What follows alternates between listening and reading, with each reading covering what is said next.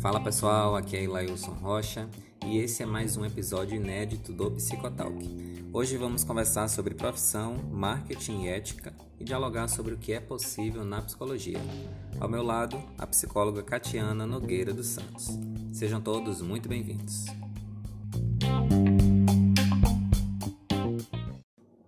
E já aqui ao meu lado, Catiana, que é psicóloga inscrita no CRP 03/10974 é formada pelo Centro Universitário das Faculdades Metropolitanas Unidas, especialista em desenvolvimento humano, educação e inclusão escolar pela Universidade de Brasília, conselheira do 16º plenário do Conselho Regional de Psicologia da Bahia, atualmente também é docente do Colegiado de Psicologia do Centro Universitário Arnaldo Horário Ferreira, presidente ainda da Comissão de Orientação e Fiscalização do CRP 03.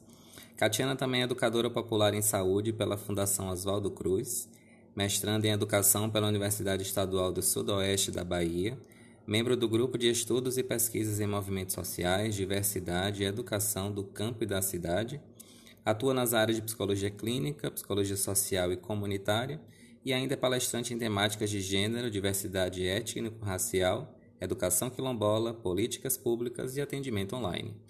Catiana, muito obrigado por você ter aceitado o convite de estar aqui. Para mim é uma honra poder te receber. Aprendo muito com você, já estamos aí construindo em outros espaços. Poder construir com você aqui também no Psicotal, que me deixa muito feliz como profissional, mas também como pessoa, para que esse aprendizado contínuo com você também seja uma possibilidade por aqui. Seja muito bem-vindo e fique muito à vontade, porque afinal a casa é toda sua.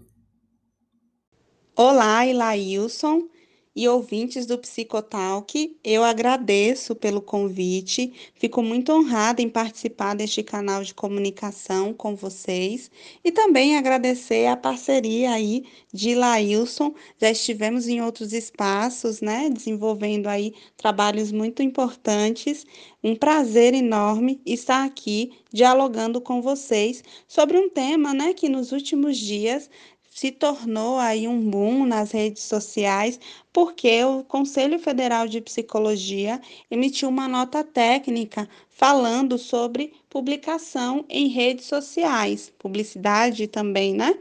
E aí, para começar a falar sobre esse assunto, já que o nosso tema de hoje é profissão, marketing e ética, o que é possível na psicologia, eu gostaria de falar um pouco sobre o que é a ética na psicologia, né? Como isso versa no nosso dia a dia enquanto profissional de psicologia e o que isso é relevante para a sociedade. A ética para o psicólogo vai ser um documento norteador para que possa profissionais e estudantes de psicologia executarem com rigor a sua prática profissional.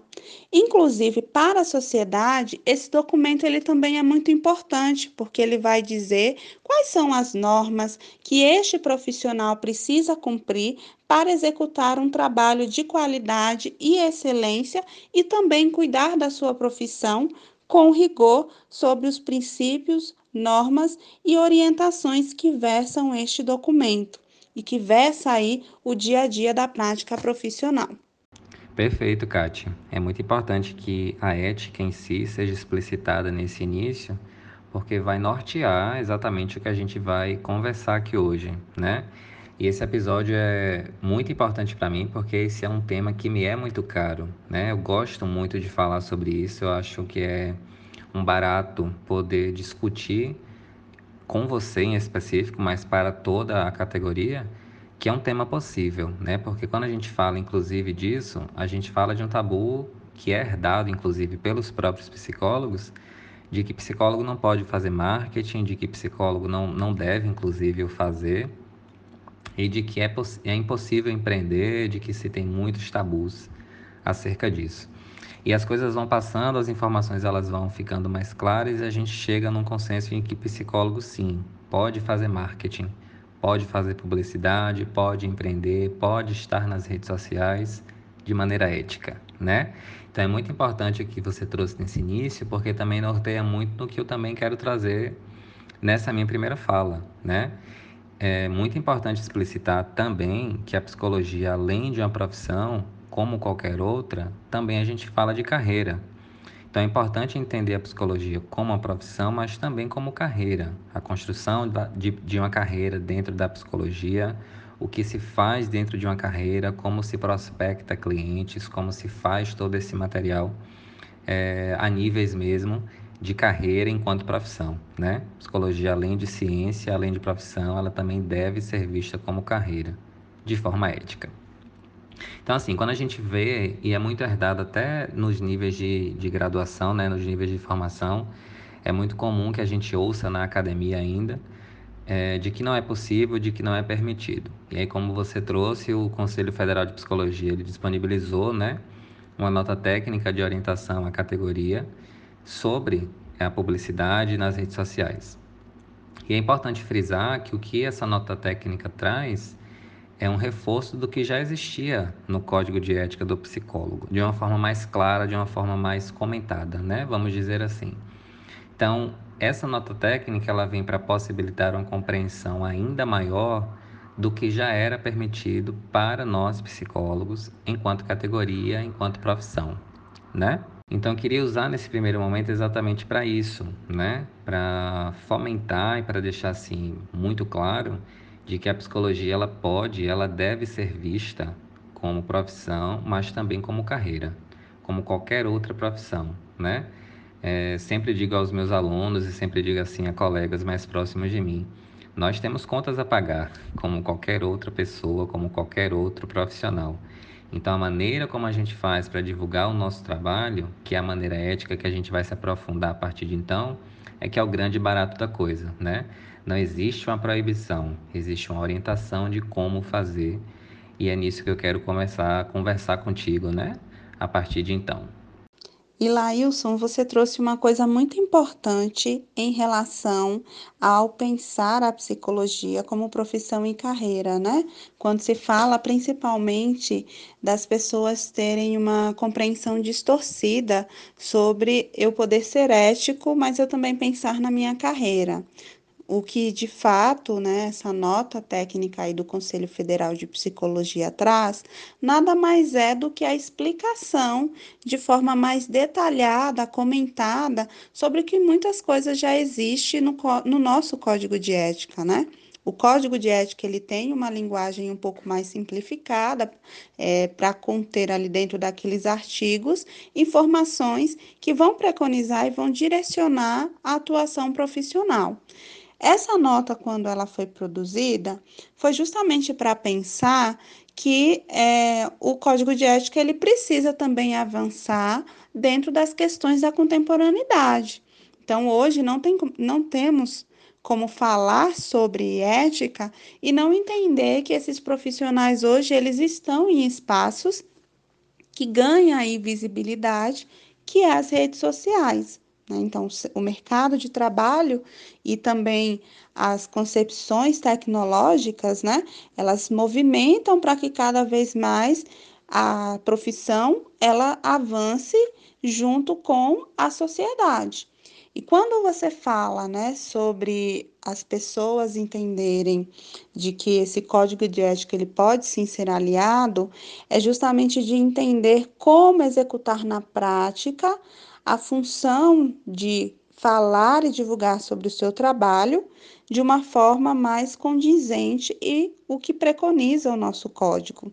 Muitas pessoas, principalmente como você trouxe até do, dos seus alunos, eu também né, atuo como docente, e quando eu trago para eles a questão da ética vinculada é, a moral, porque inicialmente, né, as pessoas elas discutem muito sobre a moral, sobre julgamentos, sobre como aplicar na prática essa ética na profissão nós vamos lidar muito com essa dificuldade da pessoa entender que, para além do seu dia a dia, para além da sua moral, existe orientações que vão resguardar e elas, na verdade, vão te proteger. Porque quando o profissional ele atua em descumprimento da ética, ele é passível de ser questionado, de ser direcionado para uma orientação porque está em descumprimento às normas, de também ser, inclusive, até denunciado.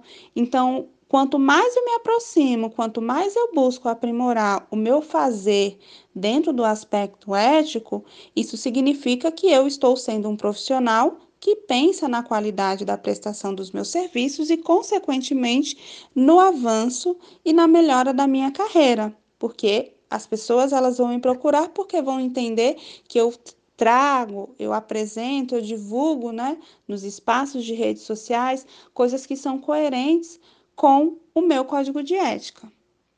Outra coisa relevante a se complementar neste assunto é na visão de quem busca esse serviço, que no caso a sociedade, né? As pessoas que vão buscar o serviço desse profissional de psicologia precisa ter conhecimento que para esse profissional estar ali até mesmo nesse espaço das redes sociais, ele precisa se apresentar como tal. Então ele precisa identificar que ele é psicólogo ou psicóloga, ele precisa inserir o número de inscrição profissional, ele precisa dizer qual é a prestação de serviço que ele vai realizar e as negociações de valores ou contratos, essas informações ele também vai dialogar com essa pessoa, né, de forma um pouco mais particular, individualizada.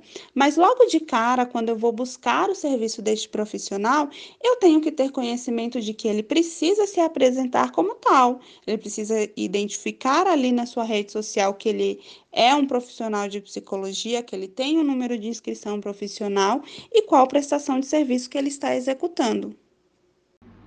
Sim, Catiana, perfeito. E é quando você fala né, desses aspectos éticos nessa construção de carreira, também se faz. Eu fico pensando, né, como é que a gente consegue manter uma construção saudável de carreira, como é que a gente consegue construir uma carreira sólida se a gente não preconiza, inclusive, o que norteia a nossa profissão, o que regulamenta a nossa profissão, que são o Conselho Federal de Psicologia e os conselhos regionais, né, o sistema conselhos como um todo. É, eu vejo muitos discursos nas redes sociais, inclusive, de que é possível se fazer diversos absurdos, né?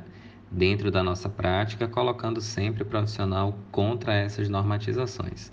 E é aí que mora o perigo, igual diz aquela música, né? Porque todas as vezes em que a gente não obedece o que é normatizado, o que é, na verdade, não somente normatizado, mas orientado, a gente está ferindo a nossa própria profissão. E quando a gente fere a profissão, a gente não está ferindo o Ilailson psicólogo. A gente, eu não firo o Ilailson psicólogo quando eu sou antiético. Eu estou ferindo Catiana, eu estou ferindo Milena, eu estou ferindo Washington Luan, Estou ferindo toda a categoria de psicólogo e não somente como categoria, eu estou ferindo a psicologia como ciência e como profissão. Entende? É, a sociedade muitas das vezes tem a imagem de um psicólogo ou da carreira de um psicólogo muito pela prática que esse profissional tem. Então, se é uma sociedade que observa comportamentos antiéticos nas redes sociais, por exemplo, ali não é o psicólogo fazendo, ali é todo psicólogo faz isso, né? Então quer dizer que é todo psicólogo que é assim. Infelizmente a gente tem exemplos disso, né? É, em que uma categoria inteira ela pode ser manchada por um único comportamento isolado. Então a maneira como a gente observa esses aspectos éticos que você traz e que eu também quero abordar sobre isso, também norteia muito sobre no, o nosso comportamento individual que afeta totalmente no coletivo, não apenas em sociedade, mas no, na nossa própria categoria né? Eu acho que empreender dentro da psicologia é, é muito possível e muito ético também. Empreender é sempre uma, uma questão de ótica, né? Eu sempre digo isso, empreender é sempre uma questão de ótica. Mas dá para se empreender independente da ótica de uma forma ética e possível, que é exatamente muito do que você já trouxe, né? Como assim?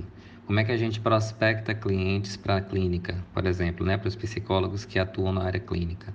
Como é que a gente prospecta empresas para o nosso hall de, de clientes, para os psicólogos que estão aí na área organizacional?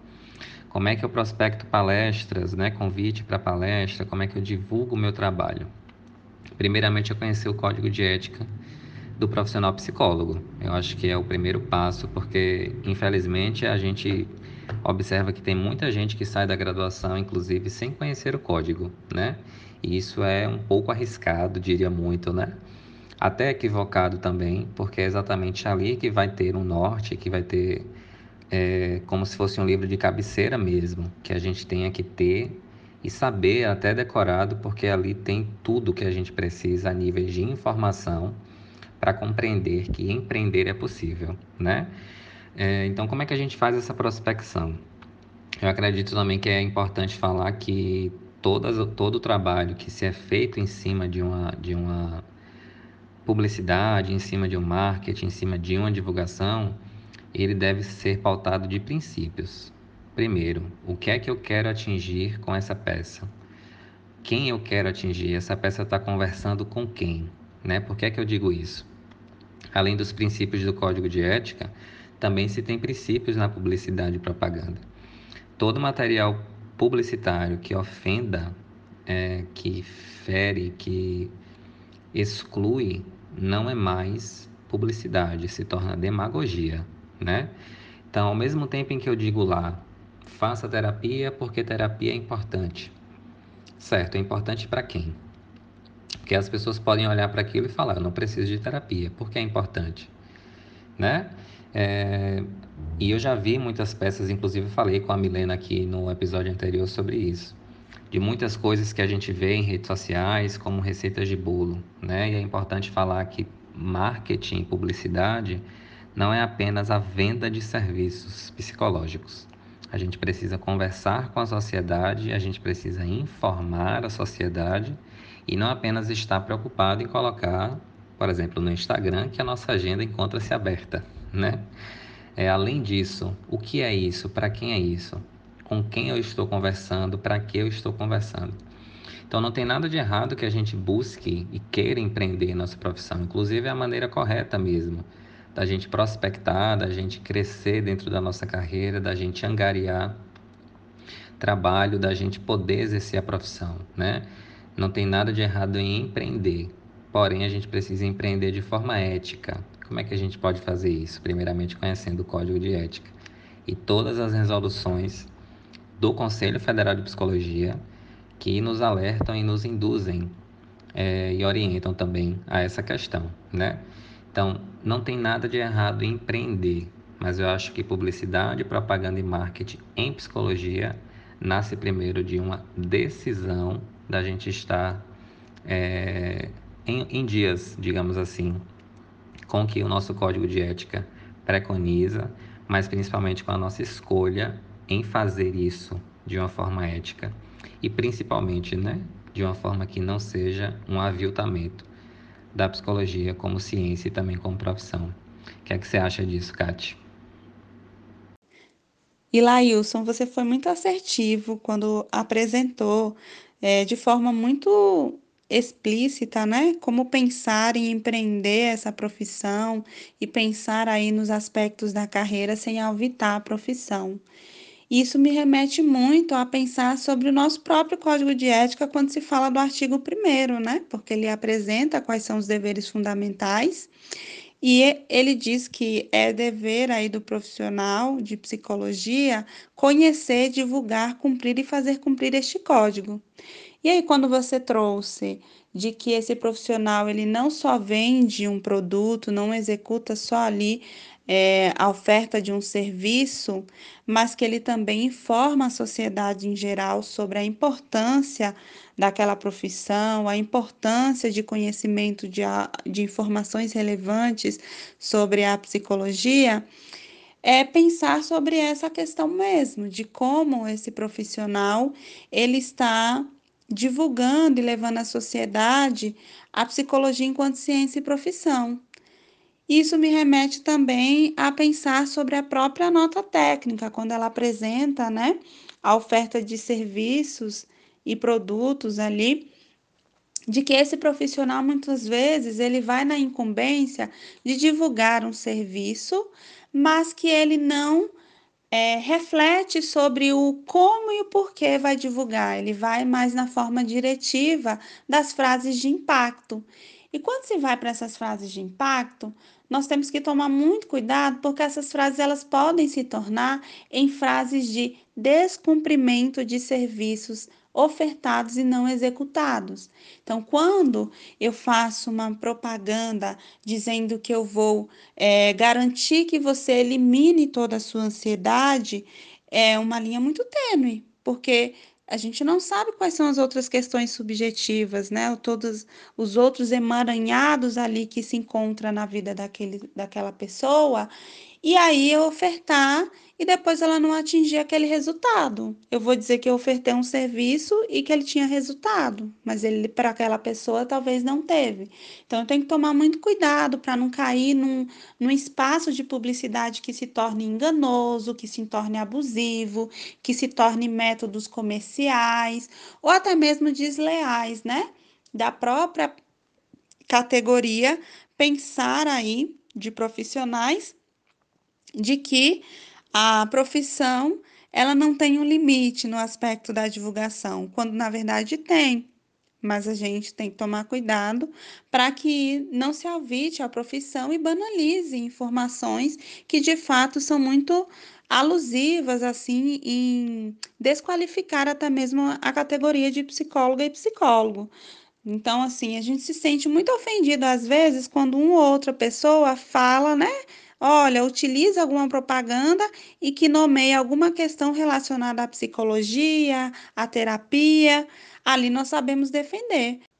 E quando ali tem um colega que poderia ser condizente, o seu fazer e coerente com o nosso código de ética, muitas vezes essas pessoas elas olham, elas criticam e elas não cuidam ou defendem a sua profissão não buscam orientação ou até mesmo realizar é, questionamentos do porquê aquela pessoa faz e realiza daquele jeito, sendo que na verdade existe um código de ética para ser cumprido.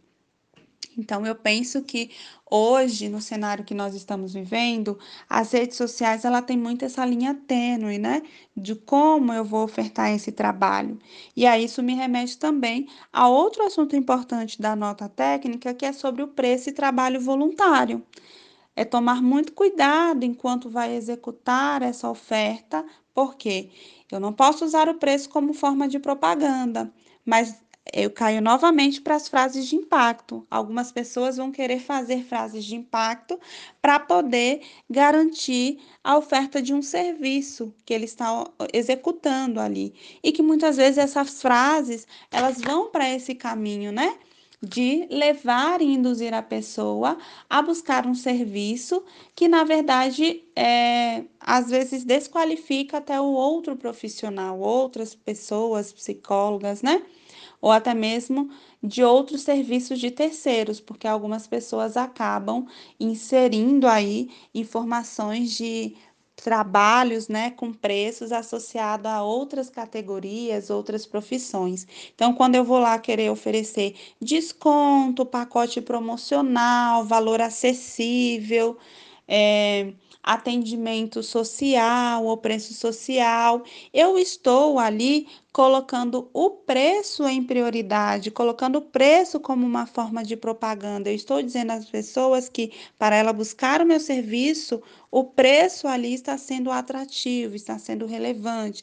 Que para dentro da psicologia, isso é uma negociação muito particular, individualizada, pensar com o profissional e o paciente ou o cliente, né, a partir da abordagem que a pessoa está.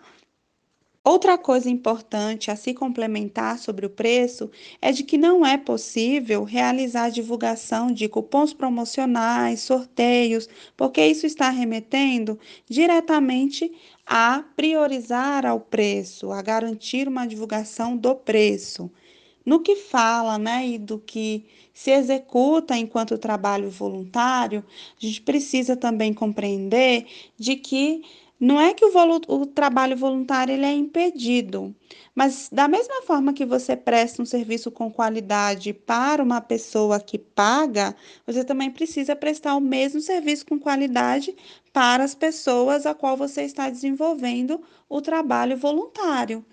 O que acontece muitas vezes é a pessoa usa o trabalho voluntário como forma de captação de cliente para depois efetivar a cobrança do preço. Então, isso faz com que a prestação do serviço ela não seja garantida de forma ética e que seja cumprida como foi divulgado inicialmente. Então, se eu apresento que eu estou prestando um trabalho voluntário, eu tenho que prestar esse trabalho voluntário até a conclusão do serviço que eu estou executando com aquela pessoa, com aquele paciente, com aquele cliente, porque isso é garantir a ele a prestação do serviço a qual ele aceitou participar e utilizar ali, né, de uma forma que é, a qualidade de serviço neste momento é a prioridade, não é o preço, não é o valor, mas é que se eu prestei e eu ofertei ali para aquela pessoa algo que seja voluntário, eu tenho que entender que ele tem que seguir as mesmas normas e questões éticas que são estabelecidas para uma pessoa que também paga pelo serviço. Irretocável, Catiana, que fala assertiva é, e poderosa, né, no sentido ilustrativo do que a gente está conversando hoje. E nesse percurso, né, que você fala desses aspectos dentro da publicidade, da propaganda e do próprio marketing, é, é muito possível que a gente consiga dialogar nessa perspectiva embasados aí no nosso código de ética e em tudo que o, o federal e o, e o conselho regional preconizam, né? Porque marketing e psicologia, eles podem ser uma dupla possível. Eles podem conversar, eles podem dialogar, eles podem inclusive exercer de maneira síncrona um trabalho legal, um trabalho assertivo, um trabalho ético, um trabalho que divulgue sem ofender, um trabalho que venda é, sem, sem necessariamente ser um trabalho que denigre a imagem da categoria, né? Que esteja aí sendo antiético, inclusive. Por que é que eu digo isso? É muito importante que as, os aspectos do código que você trouxe, né? Porque, como você falou, a gente precisa conhecer, divulgar, cumprir, fazer cumprir, né? O código de ética está lá no artigo 1 é, e no código de ética também tem uma, uma são, dois artigos que eu acho muito importantes para esse momento de se pensar em publicidade, que é o artigo 3 e o artigo 20, principalmente o 20, mas eu vou fazer pela ordem cronológica, né? O artigo 3 nos diz o seguinte: o psicólogo, para ingressar, associar-se ou permanecer em uma organização, considerará a missão, a filosofia, as políticas, as normas e as práticas nela vigentes e sua compatibilidade com os princípios e regras né, deste Código de Ética. Parágrafo único. Existindo incompatibilidade, cabe ao psicólogo recusar-se a prestar os serviços e, se pertinente, cabe a ele apresentar denúncia ao órgão competente. Por que é que eu acho essa informação importante quando a gente fala de marketing, a gente fala de ética e de carreira, né? Eu vejo muitas clínicas assim postarem em seus perfis quando se tem psicólogos ali ingressados em seu time e muitos desses recém-formados, a divulgação desses profissionais como doutores, né? E a gente sabe que só é doutor aquele que possui a titulação acadêmica, né, em doutorado. Então, é, e aí eu vejo muitas pessoas falando assim, ah, mas não é minha culpa, né, porque quem postou foi a clínica, eu só repostei. O que é que o código diz? é, para ingressar, associar-se ou permanecer em uma organização, considerará as práticas nessa clínica vigentes ou qualquer outra organização, né? E sua compatibilidade com os princípios desse código. Então, se uma clínica te divulga como recém-formado, como um doutor, e você reposta, você está sendo conivente com esse erro. O que é que o código diz? Né? Existindo incompatibilidade, cabe ao psicólogo recusar-se e ainda prestar denúncia ao órgão competente.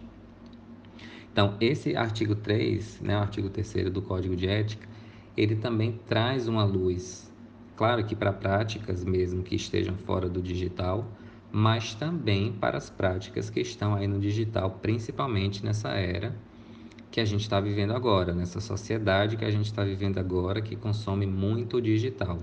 e que nós sim podemos estar inseridos, né, como categoria, como eu sempre defendo e venho defendendo aqui ao longo desse episódio. A gente pode, na verdade, a gente deve estar no meio digital, não apenas para vender serviço, não apenas para divulgar a nossa profissão, mas para principalmente, né, nós podemos ocupar espaços como psicólogos, para que a psicologia ela adentre espaços, para que a psicologia ela, ela ganhe notoriedade também no meio digital. Então, o artigo 3 além dele ser norteador para a prática, para além do digital, ele também nos diz muito sobre essa apresentação que clínicas fazem e que a gente também tem a nossa responsabilidade como funcionário, como prestador de serviço dessas instituições, né?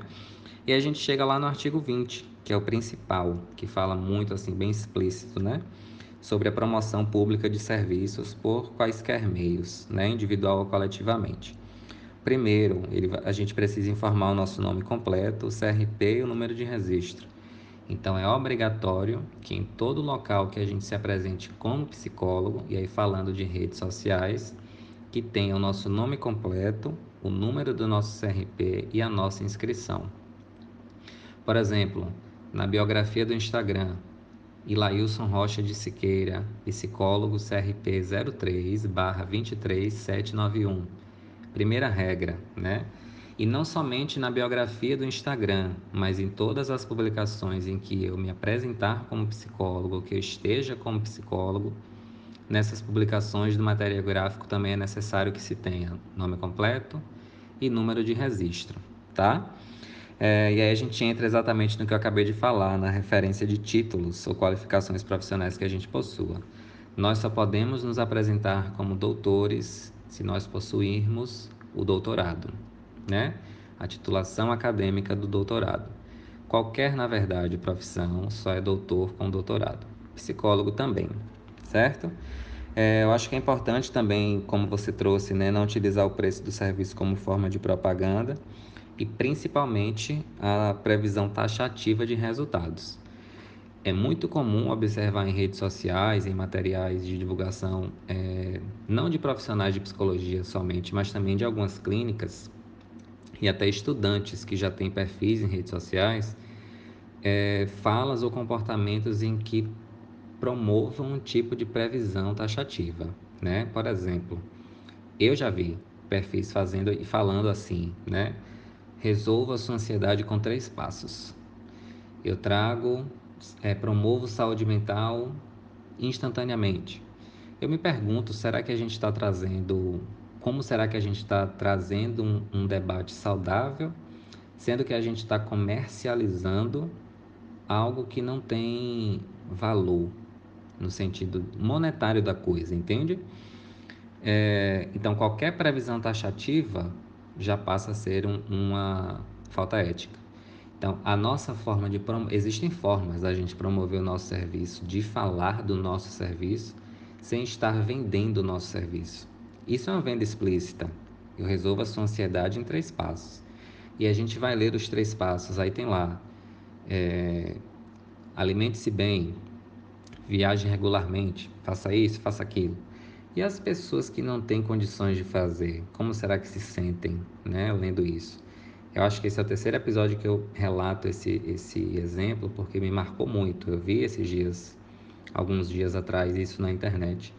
Isso me marcou muito, porque além de ser uma falta ética, eu me pergunto como é que a sociedade, como sociedade, lê uma afirmação dessa e se sente vendo isso.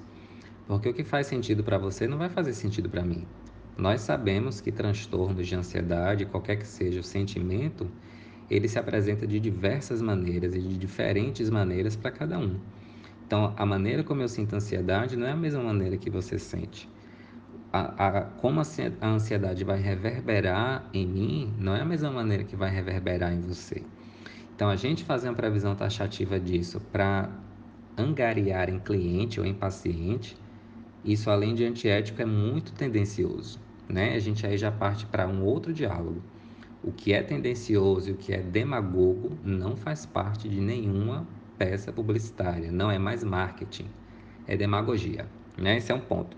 Mas aí voltando para o código de ética, além da autopromoção, a minha autopromoção, em detrimento de outros profissionais, né, que é ridicularizar ou de que é falar mal de outros profissionais para angariar serviços para mim, é, nem propor atividades que sejam atribuições privativas de outras categorias. Um meio de marketing que eu também já vi rolando, né? É, faça sua sessão de terapia e ganhe uma sessão de quiropraxia. É, o que é que isso quer dizer? Essa é uma atividade privativa de outra categoria. Será que o psicólogo tem, mesmo que ele tenha formação né, em quiropraxista, não sei nem se é assim que, se, que eu posso me referir a isso, mas o psicólogo que tem a formação em quiropraxia, é, será que o meio que ele divulga isso, como psicólogo, nos já está ferindo o código de ética? Porque propor atividades que sejam atribuições de outras categorias como forma de marketing é também uma divulgação sensacionalista dessas atividades. Porque qual é o objetivo de fazer terapia e beneficiar o, o consumidor ali, né, com a sessão de quiropraxia? Então, assim, essa, esse sensacionalismo que a gente está conversando, é, ele existe, infelizmente, mas não é uma regra. E quando a gente fala que o marketing e a psicologia pode ser uma dupla possível, a gente fala exatamente do que a gente está conversando aqui, de entender o código de ética não como um vilão, não como um inimigo, mas como um norteador, como um orientador do que é permitido. Porque para a gente é permitido a divulgação dos nossos serviços, é a gente divulgar os nossos serviços, a gente falar sobre isso de uma maneira aberta, sem necessariamente precisar estar é, ofendendo ou até mesmo cometendo faltas éticas, infrações éticas, né? É, vejo muito estudante colocar no Instagram psi fulano de tal, psicólogo em formação, e é importantíssimo dizer, já que eu tenho muitos alunos e você também, né, que me ouvem e os seus que vão começar a ouvir aqui no Psicotalk, que estudante não é psicólogo em formação, estudante é estudante de psicologia, né? Psicólogo em formação é o psicólogo registrado no Conselho Regional que está em formação. E é importante ainda dizer que só é psicólogo aquele, só é reconhecido como psicólogo aquele que, que tem o seu registro ativo no seu conselho regional. Para que a gente não caia na falácia de que a gente pode se formar em psicologia e exercer a profissão como psicólogo sem estar registrado. É, existe uma, um movimento que é muito deprimente também, Catiana, nas redes sociais, que é a tentativa de denegrir a imagem do Conselho Regional de Psicologia, bem como a imagem do Conselho Federal de Psicologia, né? E eu vejo ambos como aliados, juntamente ao Código de Ética, porque se tem órgãos, se tem autarquias que nos orientam, inclusive dentro dessas possibilidades de empreender, a tentativa de manchar ou de culminar em dúvida é mais tendencioso do que informativo, né? É, então esses aspectos em que a gente fala, né, dos artigos, nesses artigos do Código de Ética, também nos dá a luz para pensar além disso. Como é que o meu comportamento na rede social culmina? Será que eu estou promovendo o código de ética? Será que eu estou é, colaborando para que ele não seja cumprido? Será que eu estou divulgando? Será que eu estou possibilitando que alguém saiba disso? Psicotalk, por exemplo, é um empreendimento para as pessoas que não sabem. É uma forma que eu achei de empreender dentro da psicologia não somente para me apresentar como psicólogo, mas principalmente para informar a sociedade. Em nenhum momento no psicotal que eu falo de serviço, em nenhum momento do psicotal que eu, eu me apresento ou faço promoções ou qualquer tipo de previsão de resultados, até porque não é o espaço para isso. Mesmo se fosse, né, não é o espaço para isso. Mas o psicotal é um empreendimento meu dentro da psicologia. Então a gente pode empreender a gente pode ter, ter projetos, a gente pode lançar curso, a gente pode lançar mentoria, a gente pode atuar na clínica, a gente pode atuar em faculdade, a gente pode atuar onde a gente quiser e onde seja digno, onde tenham condições de trabalho dignas para o psicólogo, bem como condições dignas para a pessoa que vai usufruir do trabalho do psicólogo. É uma dupla possível, né? Eu sempre digo isso, que marketing e psicologia é uma dupla possível. E a comportamentos isolados, que a gente sabe que tem muito comportamento que é antiético, não deve reduzir é, o marketing e a psicologia num único comportamento. Essa relação ela não pode ser bloqueada por um comportamento, mas ela pode ser orientada para que todos possam ter acesso. Inclusive nesse ponto do CRP, que é o Código que é o Conselho Regional, na verdade, é o Código de Ética do Profissional Psicólogo e o CFP, Conselho Federal de Psicologia, como aliados e não como inimigos, né? E Lailson, foi muito didático, né, a sua fala sobre os artigos aí do Código de Ética e que inclusive eles casam diretamente com a nota técnica, né? O que na verdade a nota técnica faz é um desmembramento das informações para que os profissionais possam né, ter uma interpretação muito mais elucidativa sobre como conduzir é, e aprimorar ainda mais os seus contextos de atuação, principalmente embasando as redes sociais, o marketing e a propaganda dos serviços. Uma coisa que eu vou trazer para polemizar um pouco mais esse diálogo, porque nada, né, fica sem uma polêmica, é no que diz exatamente sobre o código de ética e a liberdade de expressão. Eu tenho visto muitos profissionais dizendo que é, o código de ética impede a liberdade de expressão, que impede que ele possa exercer a, a profissão de forma ética, né? E aí é onde eu trago a reflexão sobre isso. Na verdade, o profissional ele vai ter ali, qualquer cidadão vai ter garantido a sua liberdade de expressão. Mas uma vez que você está em um lugar que você se coloca enquanto profissional, se apresenta enquanto profissional, você está passível de ser ali fiscalizado. Você está passível de que as pessoas vejam a prestação do serviço e, se ela tiver dúvida, Procure obter mais informações se você é ou não é psicólogo, se você está ativo ou não está ativo. E aí alguns profissionais apresentaram, né? Eu vi acompanhando em redes sociais alguns profissionais falando desse incômodo de não poder se expressar, de talvez não colocar, não poder colocar uma foto pessoal dele ou dela, né?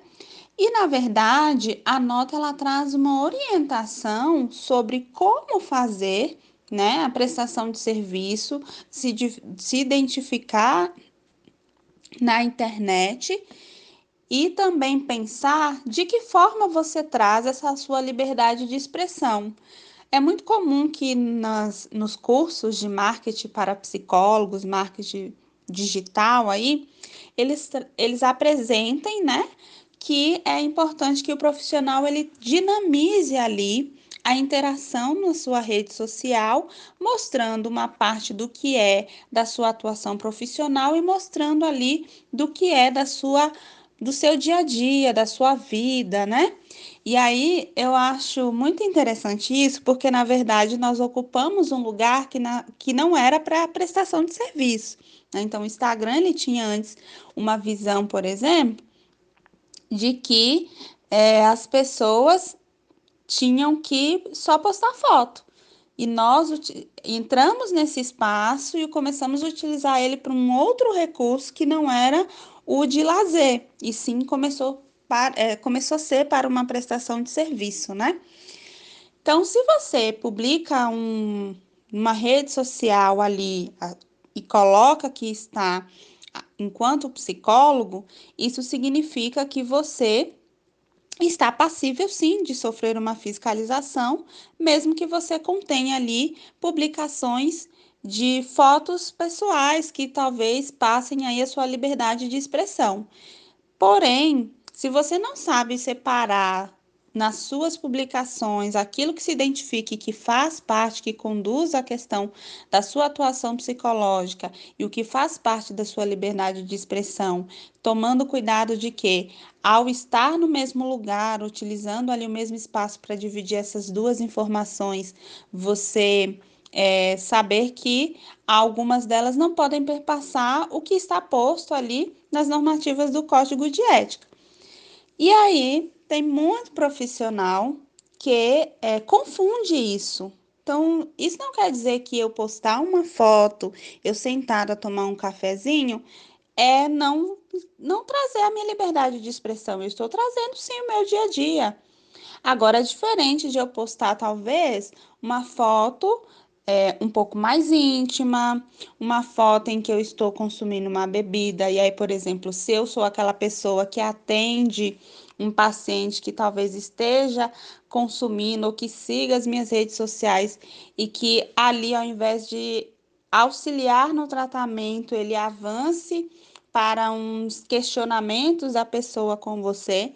Então, quando se diz a liberdade de expressão, é de que qualquer cidadão ele tem sim essa, essa sua liberdade garantida, mas ele tem que entender que quando se trata de ética profissional, exercício da psicologia, e ele se pontua ali, se sinaliza ali naquela rede social que ele é psicólogo ou psicóloga, ele tem que entender que ele vai estar passível sim de, um, de uma fiscalização.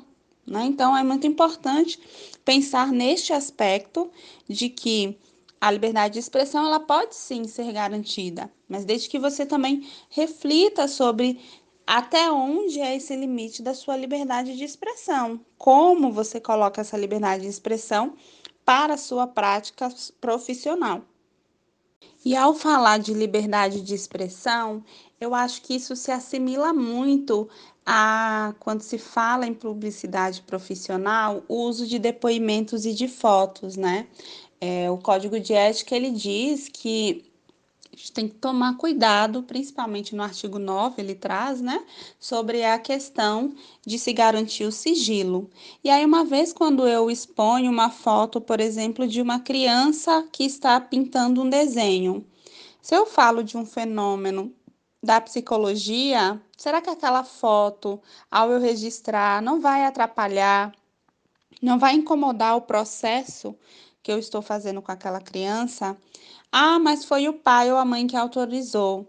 O pai e a mãe, para dar uma autorização, é importante que se tenha um documento por escrito, que você arquive no prontuário dessa pessoa, para garantir que qualquer outra eventualidade ou a temporalidade que venha acontecer, que aquela criança ela não sofra impactos por conta disso. Outro aspecto também a se pensar em relação ao uso de depoimentos e fotos é, houve também discussões, né? Eu vi algumas publicações em redes sociais as pessoas dizendo que não podia é, divulgar, o que na verdade é, o seu paciente ele pode sim divulgar o seu serviço. Na rede social dele, ele pode divulgar quantas vezes ele quiser. O que não pode é você pegar o depoimento desse seu paciente e publicizar na sua rede social, porque aí sim você vai estar descumprindo o código de ética. Então é importante se pensar em relação a isso, né? Tirar foto de teste psicológico, tem muitos profissionais que acabam tirando foto dos testes. Também você vai para um lugar que você está violando ali o aspecto do, do sigilo, né? No que tange até mesmo as metodologias de avaliação psicológica. E tem a questão também de a gente pensar de que é, o nosso fazer, ele tem sim que ter visibilidade, mas se os nossos pacientes eles querem divulgar, eles vão divulgar nas redes sociais deles. Então não há uma necessidade do compartilhamento nas nossas. Outra coisa que é muito perigosa em relação à prestação de serviço nas redes sociais, que é aquelas caixinhas de perguntas. Essas caixinhas de perguntas, elas vêm como uma receita de bolo, de dizer: "Fale aqui o seu a sua demanda para eu te responder". E ali, se aquela pessoa ela vê que talvez não foi não foi contemplado o que ela buscou, né, que ela remeteu ali de questionamento, você fica ali passível a qualquer situação de pessoas utilizarem aquilo contra você. Então, na verdade, a questão da rede social, ela vem sim para favorecer e facilitar algumas coisas, mas a gente tem que entender que na rede social não se há um limite em relação ao que é garantido ali momentaneamente por aquela pessoa, ou se ela muda de ideia daqui um tempo depois. E se ela mudar daqui de ideia daqui um tempo depois, isso tiver exposto, tiver divulgado, você pode sim estar passível ali de receber uma denúncia, você pode sim estar passível dessa pessoa solicitar que se retire a foto. Por isso a importância de um documento enfatizando aí a necessidade de você garantir que ela autorize em caso de uma exposição de uma foto, né? Mas o recomendável é que não se faça divulgação de foto, principalmente nesses aspectos que eu citei anteriormente. E um outro fato é em relação à, à prestação de serviços né, de psicologia em espaços públicos. Algumas pessoas me questionaram sobre, ah, mas eu trabalho numa prefeitura e a prefeitura ela tem lá a comunicação e acaba tirando foto minha. O que eu posso fazer com isso? Mesmo procedimento assina termo de compromisso de autorização de uso de imagem e som, e você e tantos usuários do serviço a qual você estiver trabalhando, se você trabalha com grupos, né? Vai assinar esse documento e vai arquivar no prontuário de cada um, garantindo assim a segurança para com essas pessoas. Em caso de uma fiscalização, você tem um respaldo tanto para você quanto para as pessoas que usam aí o serviço a qual essa prefeitura está divulgando. Acho que isso também é muito importante, Lailson. Sem dúvida, Catiana. É importante, é essencial, é primordial é prioridade, né? É obrigatório que a gente saiba, que a gente tenha consciência de tudo isso que você trouxe agora, né? E aí você foi falando e eu fui pensando aqui, sabe o que é, para mim também é sempre muito é, visível, de que as pessoas não sabem, a grande maioria das pessoas não sabem, não entendem o que é de fato marketing, né? Me soa muito possível de que as pessoas não saibam que, inclusive, marketing também é ciência, de que existe uma ciência aplicada ao marketing, que existe um método científico nas estratégias de marketing, que marketing, inclusive, precisa ter estratégia, né? É, tem uma ferramenta muito legal do marketing, que é o Market Science, né? Que é uma forma baseada em objetivos de ter resultados, né? Para que a gente conheça a necessidade do consumidor, para que a gente conheça os desafios embutidos nisso, para que a gente conheça a jornada de compra desse consumidor, insight criativo, né? Planejamento para que a gente tenha aí obtenção de resultados. Então, alguém que quer fazer marketing, mas que não estuda sobre marketing, ele não está fazendo marketing, ou ele ainda não entendeu o que é fazer marketing, né? É, e é um caminho assim muito possível para aqueles que buscam a ferramenta é, correta, a ferramenta certa, a área de conhecimento correta, né? É, fazer marketing, inclusive, não é fazer arte. Sempre digo isso e repito sempre nos locais que eu possa ter a oportunidade. Fazer marketing não é fazer arte. Fazer marketing, não apenas, né? Fazer marketing não é apenas postar foto, não é apenas fazer um vídeo, não é apenas participar de um viral, no TikTok ou em qualquer outra rede social. Inclusive, ao mesmo tempo em que eu defendo a inserção de psicólogos na internet e em rede social, eu também tenho meu senso crítico. Nem tudo que eu vejo como viral é um lugar para mim como psicólogo. Porque não é, não é apenas sobre o viral, mas às vezes eu posso estar, inclusive, levando gatilhos para as outras pessoas eu posso estar no viral que para algumas pessoas possa parecer ofensivo, inclusive para quem já é meu paciente barra cliente, né? Então nem tudo está para nós como psicólogos, isso é uma opinião pessoal minha, né? E vai muito também do senso crítico de cada profissional. Escolher os locais onde atua e escolher os locais onde ele prolifera a sua imagem como profissional, né? Então, eu sempre defendo que marketing é uma ciência que pode ser aplicada, que, como qualquer outra, traz resultados quando muito bem específicos, né? Existem formas de fazer marketing e aí é, formas que são embasadas em ciência, inclusive, né? em cunhos científicos, inclusive. É, e isso que você traz nos traz assim uma, uma pelo menos para mim, né, me trouxe uma esperança de que ainda há de chegar a realidade em que as pessoas, e aí vai muito até um apelo né, para colegas profissionais de psicologia, de que observem o marketing com respeito, não com desdém, mas que principalmente enxerguem como uma possibilidade de se fazer psicologia, de se fazer profissão, de se divulgar profissão, sem necessariamente a gente estar desrespeitando normativas, código de ética, resoluções e principalmente o fazer ético e científico, né? Da psicologia como ciência e profissão e também como carreira. É uma realidade possível para aqueles que buscam e que querem, e principalmente optam por uma caminhada embasada na ética profissional. E eu digo opta porque é realmente uma escolha. Você sabe das suas orientações, você sabe das suas responsabilidades e seguir um caminho ético e responsável nesse segmento é uma escolha, né?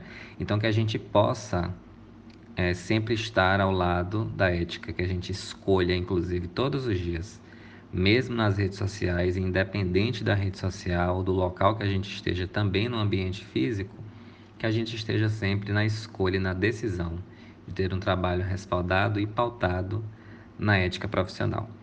Marketing e psicologia, novamente, é uma dupla possível para aqueles que escolhem essa possibilidade, né? Então, Kátia, eu quero te agradecer, assim, aproveitando essa minha fala, já para te agradecer, né, por você ter aceitado o convite em estar aqui com a gente hoje.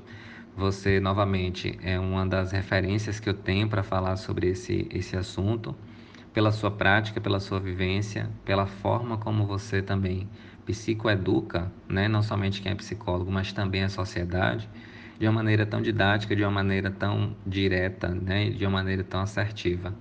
Eu quero te agradecer mais uma vez, tá, por você ter aceitado o convite aqui estar e construir esse episódio tão necessário para a nossa categoria.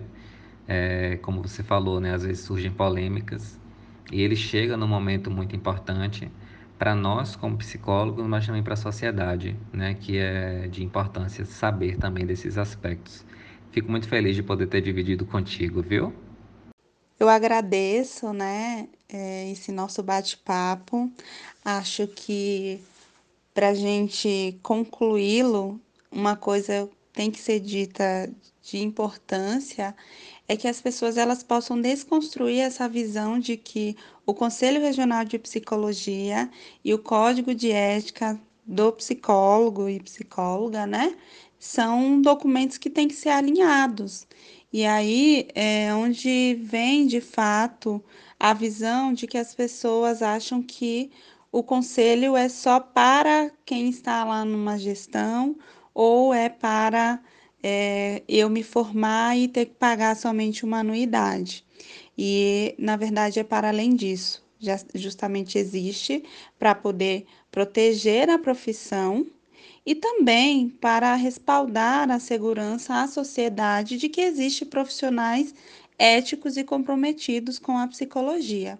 Então, tanto o conselho quanto o código de ética, eles são alinhados né? Precisam ali estar presentes no dia a dia e no fazer do profissional. E o profissional de psicologia também entender que ele faz parte disso, né? Ele é também parte do que é, se constrói o conselho. Ele precisa aproximar, né? Conhecer, tirar dúvidas. Muitas vezes eu vejo profissionais que às vezes têm receio, fica inseguro com medo, né? Colocam assim, criou-se o mito do receber denúncia no conselho de psicologia e as pessoas elas acabam é, não se aproximando, né? Eu, enquanto recém-formada, fazia uso do código de ética, me surgiam várias dúvidas é, e que algumas elas não eram contempladas especificamente da parte é, de legislação mesmo da psicologia nas supervisões. Então, eu mandava e-mail, eu questionava a comissão de orientação e fiscalização para justamente é, me capacitar e qualificar mesmo da minha atuação enquanto profissional ali que estava caminhando recém-formada, né? Então é importante que as pessoas elas também façam uso desse espaço, se permitam aí dialogar e dialogar de uma forma mesmo a aprimorar não só para ela, mas também dividir, compartilhar com outros profissionais, assim como nós estamos fazendo aqui, né? Já te agradeço a oportunidade. Fico muito feliz de bater esse papo aqui, né? Foi me sentir como se eu estivesse tomando um cafezinho em casa junto com você, mas as tecnologias elas também nos aproximam, né? E isso foi muito bacana conversar e falar sobre é, o marketing, sobre a psicologia, sobre o nosso fazer ético, sobre a importância principalmente do meu código de ética, do seu, né? Do nosso código. E eu tenho é, finalizo até dizendo que uma eu tenho uma, uma pessoa muito próxima a mim que ela sempre remete. Ninguém conhece o código como ninguém igual a você, porque eu dou disciplina de ética e então eu bato mesmo na tecla o tempo inteiro, né? Sobre a necessidade de se fazer o uso frequente, de carregar para cima e para baixo, para onde você for, o seu código de ética. Então, agradeço, espero que os nossos ouvintes do Psicotalk gostem, né? E ficamos aí para um próximo bate-papo, do jeito que rolar aí o convite. Agradeço demais. Sem dúvida, então já fica até o convite público, né? Para que você volte para outros e outros e novos e novos episódios. Para mim vai ser uma honra gigante. E como eu sempre digo também, né? Se aproximem sempre do código de ética, se aproximem sempre que possível e to, a todo momento do Conselho Regional de Psicologia, bem como do Conselho Federal de Psicologia. Eles estão aí também para isso, né? É, sigamos sempre juntos, viu, Catiana? Para vocês que querem conhecer e acompanhar o trabalho da Catiana, o Instagram dela está disponível na descrição deste episódio, tá? Quero agradecer a vocês pela audiência, pela companhia de sempre. Dizer que eu estou de olho nas mensagens que vocês estão me mandando nesse retorno, né? E estou fazendo o máximo para conseguir suprir as sugestões de vocês em temáticas, em convidados e dizer que vocês terão surpresas aí aqui no Psicotalk muito em breve. Eu espero que vocês gostem. Tenho certeza que vocês vão gostar. Obrigado pela audiência, pela companhia. Durante as próximas semanas, a gente se encontra aqui novamente para mais um episódio em seu podcast de saúde mental. Como sempre, a gente se vê e a gente se ouve. Um grande abraço e até lá!